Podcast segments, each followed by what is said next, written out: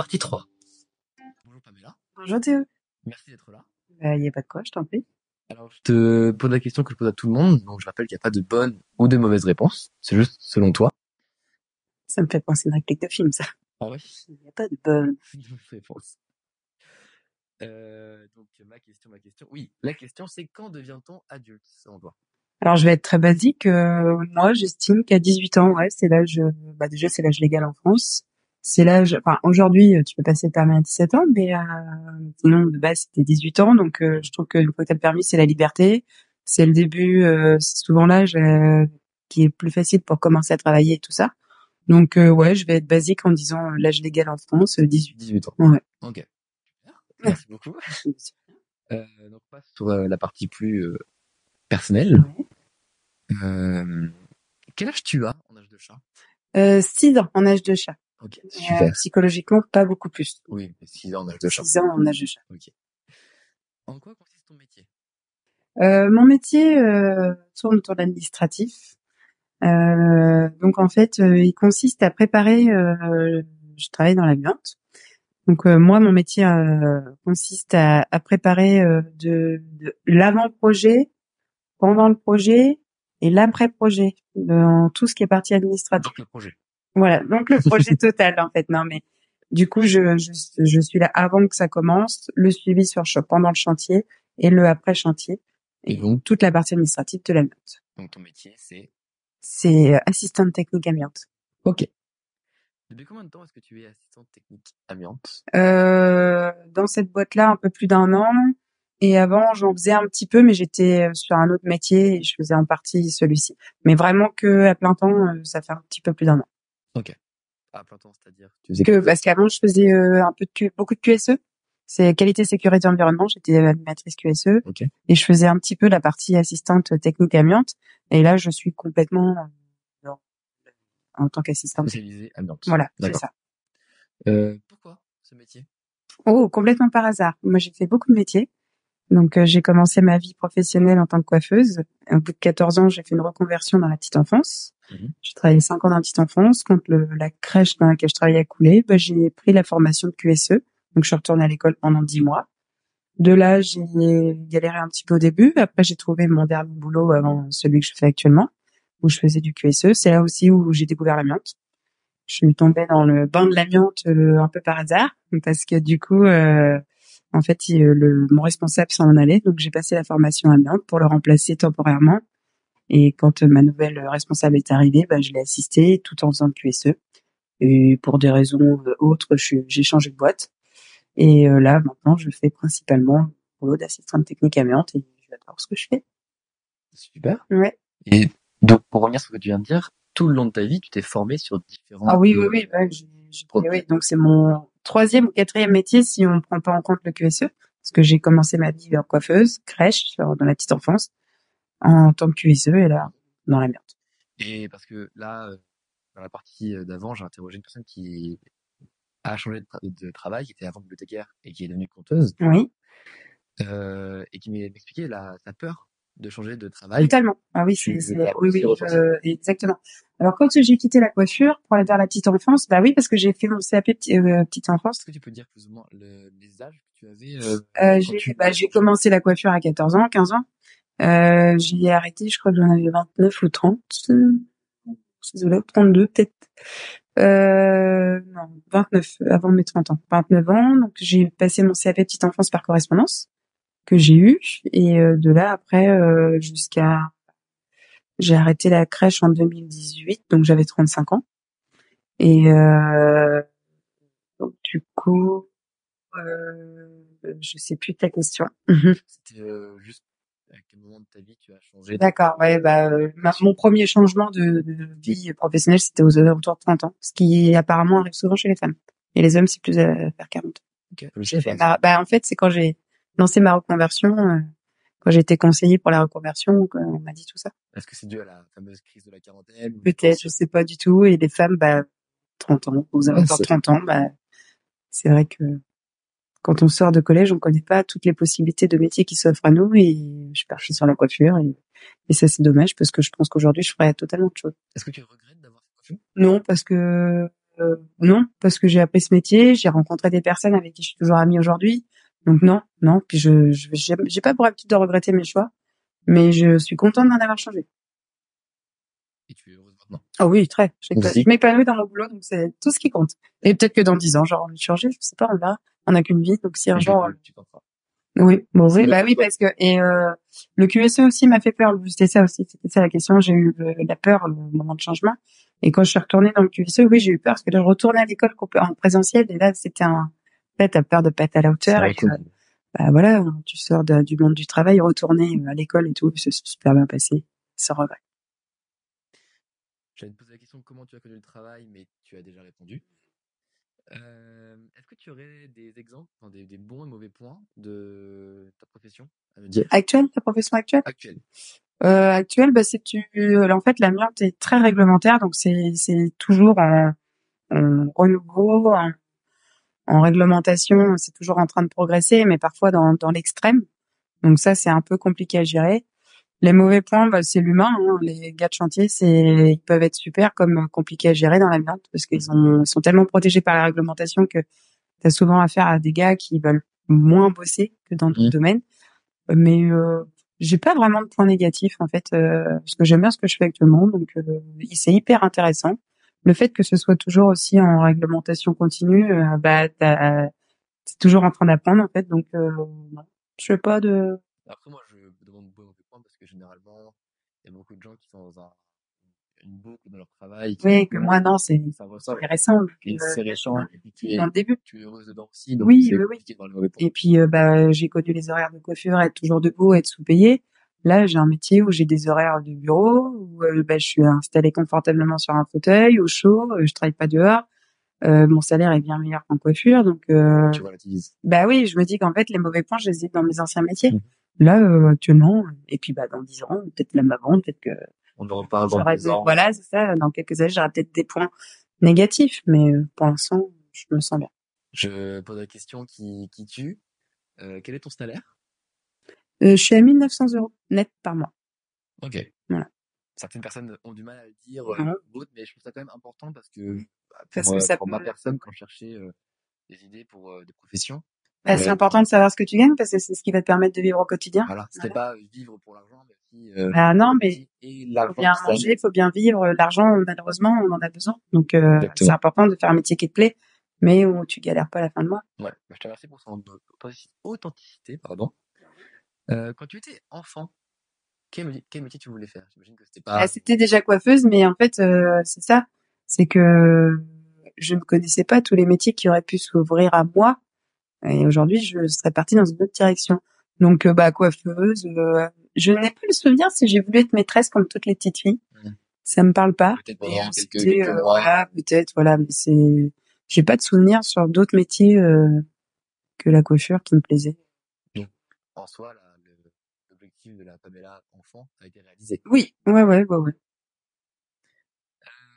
Pop, pop, pop, euh, je vais couper le pop, pop, pop, tu vois. Quels sont tes objectifs dans la vie à ce jour? Professionnel, et personnels personnel, bah, mon objectif principal personnel, si je le peux, parce qu'aujourd'hui la conjoncture est tellement compliquée que euh, c'est toute seule, c'est pas évident, mais c'est d'avoir ma maison à moi. Mhm. Alors la maison de mes rêves, ça serait magique, mais déjà une, petite maison à moi, euh, propriétaire, ça serait génial. C'est quoi la maison de tes rêves? La maison de mes rêves, tu veux que je te décrive la maison de mes rêves? Déjà la campagne.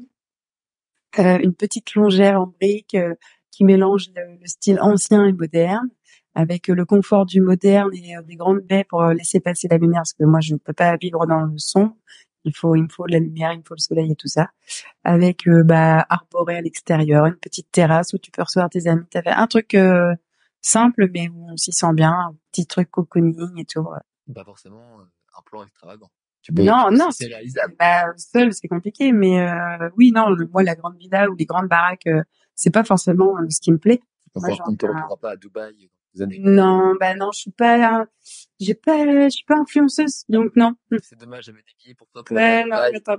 Non, parce que j'aime trop ma famille. Moi, faut que je sois à proximité de ma famille, de mes amis. Ça, c'est un point important. En campagne, parce que je suis née en campagne et tout ça. Mais je ne pourrais pas vivre euh, dans une autre région à l'heure actuelle. Par exemple. Voilà. Donc ça c'est mon c'est la, la des mais voilà, donc ça fait partie de mes projets. Si un jour j'ai la chance de, de pouvoir euh, acheter ma maison, ça, ça serait génial. Que mes pas. enfants, ouais, que mes enfants bah, s'épanouissent dans leur futur métier euh, qu'ils choisiront. Et mes projets, bah, c'est euh, là, je, je euh, on avait passé mon permis moto, donc euh, l'achat d'une moto par la suite, ça serait merveilleux. Mais tout ça, c'est toujours dans le même le même truc, c'est que c'est c'est un coût. Et professionnel, bah euh, l'évolution, ouais. euh, Dans ce domaine-là ou dans un autre, je sais pas, on verra, la vie euh, choisira pour moi. Mais euh, le but, c'est toujours d'évoluer et euh, financièrement et euh, sur le bah, sur les avantages que tu peux trouver et dans l'épanouissement de ton boulot. Mais voilà, moi j'ai pas non plus, oui, bah, de rencontrer l'amour, évidemment, c'est c'est pas un projet, c'est un souhait. Donc, euh, mais bien avec une personne qui me correspond. Merci beaucoup. On a fini sur tout ce qui avait de questions euh, sur ta vie. Ok. Euh, Est-ce qu'il y a un sujet que tu veux, euh, que tu voudrais amener, que tu voudrais, euh, Le harcèlement scolaire.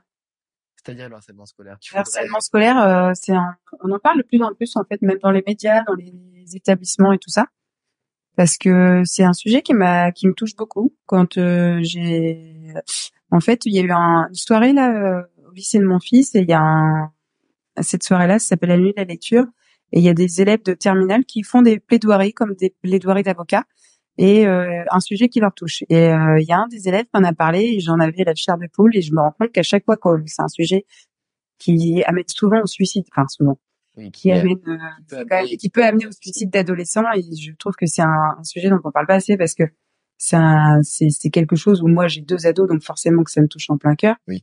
Et euh, bah du coup c'est vrai que je sais pas pourquoi dès que c'est un sujet qui qui me et en plus depuis dimanche ma fille m'a avoué qu'elle a subi du harcèlement scolaire. Donc évidemment, euh, Donc je suis là, je suis encore touchée de plus près. Donc euh, chose que maintenant les établissements euh, maîtrisent et ont un protocole qui s'appelle le protocole phare et qu'ils ont mis en place. Euh, Maëlle s'est confiée à sa prof euh, vendredi soir et euh, ils ont mis en place euh, bah, dès lundi le protocole. Et euh, donc elle a été entendue, ses, ses copines ont témoigné. Enfin ils ont agi super vite.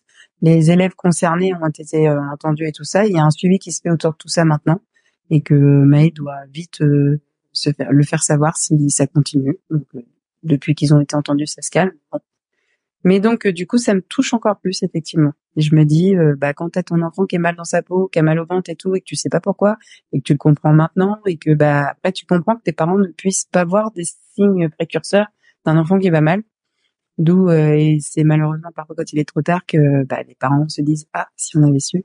Et je pense que si euh, le sujet était plus plus ouvert à la discussion, on en parlait plus librement dans les familles, entre parents et enfants, qu'on que maintenant dans les établissements ils en parlent beaucoup, donc c'est c'est devenu quand même, euh, bah peut-être qu'on pourrait euh, éviter euh, certains drames ou certains mal-être d'enfants qui n'osent pas parler. là, j'en suis persuadé, Ouais. la- l'apport à la connaissance. euh, C'est ça.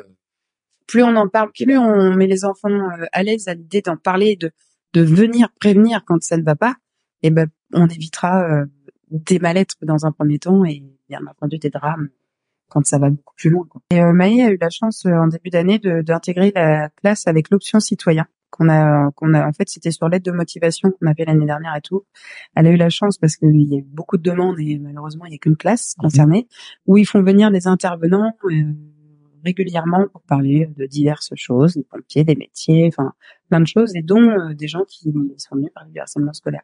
Donc ça m'a encore plus euh, blessée de savoir que ces mêmes élèves qui l'ont entendu et qui ont été sensibilisés à ça, bah, et quand ils ont été entendus, ils se rendaient pas compte de leurs actes, ils se rendaient pas compte que les paroles qu'ils disaient pouvaient être blessantes et tout ça. Donc c'est bien euh, de faire prendre conscience à tous les élèves, parce que je pense que des élèves parfois font des choses qui font mal, mais en n'ont pas la conscience.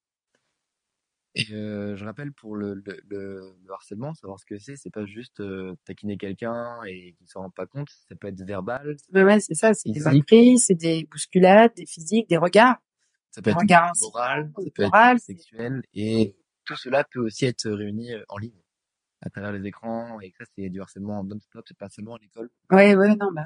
Vraiment attention. Mais même, au- euh, même dans un foyer, je pense que des, des parents parfois font des choses qui sont qui leur paraissent anodins, mais qui sont pris pour les enfants euh, de façon plus brutale. Et ça, euh, je pense qu'il faut tout le monde se sensibiliser à ça. Et euh, en même temps, je, je glisse le, le numéro, euh, un numéro vert qui est gratuit, qu'on peut, qu'on peut appeler dans, dans un cas où on voit aucune possibilité de s'en sortir. C'est le 30-20 qu'on peut appeler. C'est pour le harcèlement scolaire, pour se, se livrer, essayer de trouver une solution à, Mm. à ce qui se passe pour, dans cette situation.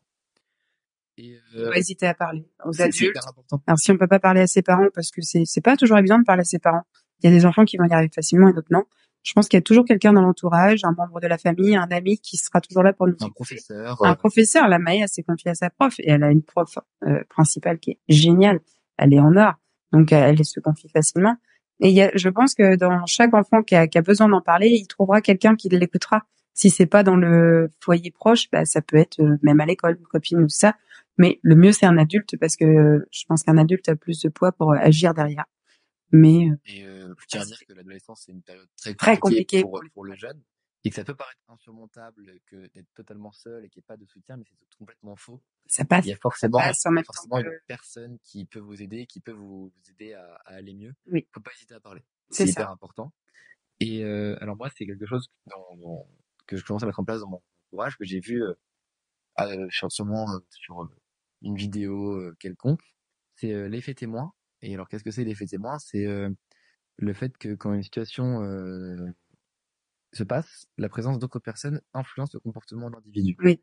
Dans le sens où, si une personne se fait tabasser, s'il y a une personne qui le voit, il va peut-être plus intervenir que s'ils sont 50 autour. Ouais, c'est ça. Et en fait, il faut agir à ce moment-là. On se rend pas compte que d'être, euh, comment dire, d'être spectateur, c'est aussi être acteur du, Oui, harcèlement ça. Mm. et de de de- d'aller si on vient, d'aller voilà, si on est act- si on est spectateur et qu'on ne bouge pas, en gros, ben voilà, c'est c'est pas c'est une part de d'action. du- Et c'est très important. il faut pas se sentir euh, complètement, euh, comment dire, j'ai, pas- vraiment le terme, mais il faut pas, faut pas se sentir euh, ne pas touché ça quoi. pendant la situation. Ça, ça peut aussi nous toucher et il faut aider la personne Ouais. au possible. Et c'est très important ça parce que on souhaite à personne de, de subir le Non, harcèlement. non. Et alors moi, ce que ce que j'essaie un peu d'inculquer autour, autour de moi, c'est euh, pour contrer cet entre guillemets effet témoin qui euh, est actif, c'est de se tourner vers une personne. Et en fait, on voit que en se tournant vers une personne précise, en disant toi avec euh, le t-shirt jaune, ça parce que tu as un t-shirt jaune, euh, aide-moi, la personne se sentira obligée de t'aider. Enfin, en tout cas plus en Parce qu'elle est ciblée. voilà. Mm. Et donc, c'est, il faut choisir les gens, enfin, faut, il faut pas hésiter à aller vers les gens pour qu'ils vous aident, même si ça n'est pas leur euh, souhait de base. S'ils le font pas spontanément, il faut Le but, le but, c'est d'aller mieux. Mm. Oui, Donc voilà. exactement. Merci beaucoup pour ce sujet. Ben, On, on termine sur, euh, est-ce que tu as une musique à nous conseiller? Oui. pour finir sur une note un peu plus, euh, Alors plus gay, euh, non, je sais pas. Je sais pas. Non, j'ai une musique qui me touche euh, à chaque fois que je l'entends. Alors euh, du coup, euh, je c'est un jour au mauvais endroit de Calogero Ok. qui m'a fait longtemps pleurer à chaque fois que je l'entendais. Maintenant, je ne pleure plus, mais j'ai la chair de poule à chaque fois que je l'entends quand même. Parce que pareil, je bah, alors c'est pas plus gay du coup, c'est parce que c'est les c'est les des, des faits de violence qui se passent juste pour un regard de travers et moi ça m'a toujours choqué de voir qu'on peut arriver à des drames pour des, des choses aussi Futile. futiles, voilà. Et c'est elle m'a bon au-delà de- du chanteur que j'aime énormément, cette chanson-là m'a toujours touchée en plein cœur quoi. Donc euh, ouais, je me suis dit pourquoi pas dire parler de cette chanson. Donc, la chanson, c'est Un jour au mauvais endroit. un jour au mauvais endroit. Moi, Je la mettrai pas dans le podcast, que sinon je, je serais, ils vont me le couper le podcast, mais je le mettrai sur le, le post Instagram. Merci beaucoup. De rien. Merci, euh, merci pour tout cet échange, c'était super intéressant. Bah tant mieux. J'espère bien. Bah, J'espère. C'était l'interview d'Echo pour tous. Suivez-nous sur Instagram Echo pour tous si vous voulez euh, plus d'informations et juste nous suivre tout simplement. Je vous dis à dans deux semaines pour un nouvel épisode. Prenez soin de vous. Au revoir. Au revoir. Au revoir.